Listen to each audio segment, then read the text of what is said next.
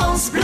France Bleu Pays Basque. Euh, en fait, il faut avoir peur des ondes modernes. Nous avons vécu depuis des décennies euh, dans des ambiances euh, avec des ondes, mais ces ondes-là étaient très souvent continues. Aujourd'hui, nous avons à faire face à un brouillard électromagnétique pulsé. Ça veut dire que nous avons une alternance de silence et de paquets d'ondes, parce que ces ondes sont compressées. C'est le cas particulièrement de la Wi-Fi, la téléphonie mobile et les flux Internet de la téléphonie mobile. Et ça, c'est extrêmement réactif sur nos cellules. Ces ondes qu'on pourrait qualifier ondes mitraillettes. Et c'est ça qui en fait leur danger et leur toxicité. La clé, c'est de se protéger dans son logement. Éteindre toutes les sources électromagnétiques le plus souvent possible, surtout quand on n'en a pas besoin. Éteindre la Wi-Fi de la box sans éteindre la box éteindre seulement la Wi-Fi avec le bouton en façade. J'allais oublier les téléphones sur socle, les fameux téléphones DECT, les téléphones qu'on sur une base. C'est peut-être d'ailleurs le plus polluant dans les domiciles puisqu'ils émettent y compris quand vous n'appelez pas. Il faut privilégier des connexions filaires. Quand vous avez des appareils électroménagers qui ne sont pas dotés d'une prise de terre, il faut en général s'arranger pour les connecter à la terre. Si ça n'est pas le cas, chaque appareil électroménager va rayonner le champ électromagnétique du réseau électrique.